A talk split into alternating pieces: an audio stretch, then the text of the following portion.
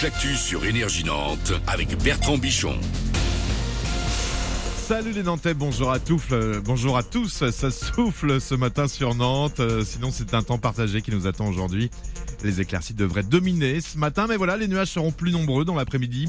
Les températures un peu plus frais hein, ce matin, 9 degrés actuellement, euh, place Gralin à Nantes, comptez en moyenne 12 degrés pour les maximales. Des actions ce matin contre la réforme des retraites. On commence avec un blocus à la fac de Nantes en ce moment. C'est le campus du Tertre-Train qui est visé par des étudiants grévistes. Il devrait aussi bloquer la circulation aux alentours.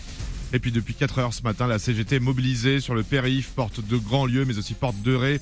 200 personnes bloquent actuellement le rond-point d'accès à l'aéroport de Nantes. Conséquence des bouchons, secteur à éviter.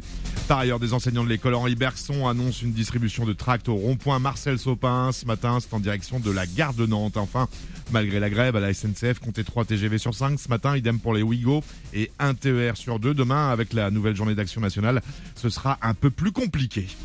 Moins d'attente pour les passeports et cartes d'identité. C'est la promesse de la ville de Nantes à partir du mois d'avril. Aujourd'hui, il faut compter 5 mois hein, pour décrocher le sésame. Mais voilà, avec le nouveau système mis en place, on pourra obtenir un rendez-vous en moins de 3 mois. Une place plus importante sera aussi consacrée au rendez-vous à caractère urgent.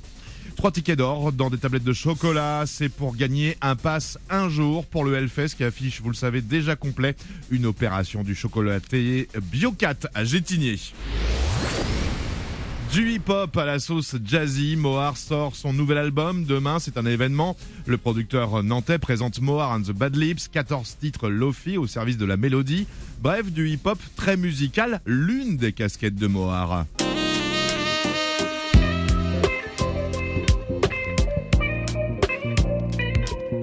C'était l'idée justement, c'était d'arriver à avoir euh, tout l'intérêt de travailler avec des musiciens, des instrumentistes. Moi, en tant que beatmaker, je vais avoir une base euh, d'arrangement, euh, couplet, refrain, bridge, vite fait.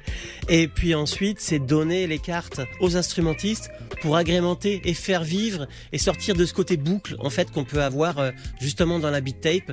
Et le fait d'avoir les instrumentistes qui m'accompagnent, ça amène vraiment des harmonies, des mélodies. Et on se balade, la, la mélodie, la guitare nous balade, euh, le saxo nous met des petites touches de vibe par-ci par-là. Et en fait, euh, c'est ce qui est intéressant, c'est qu'on n'a plus l'impression d'écouter une musique faite avec des machines à la base. Mohar and the Bad Lips, le nouvel album du Nantais dispo dès demain en CD, vinyle, cassette et digital. Retrouvez le beatmaker sur les réseaux en tapant DJ Mohar. Voilà, c'est tout pour l'instant.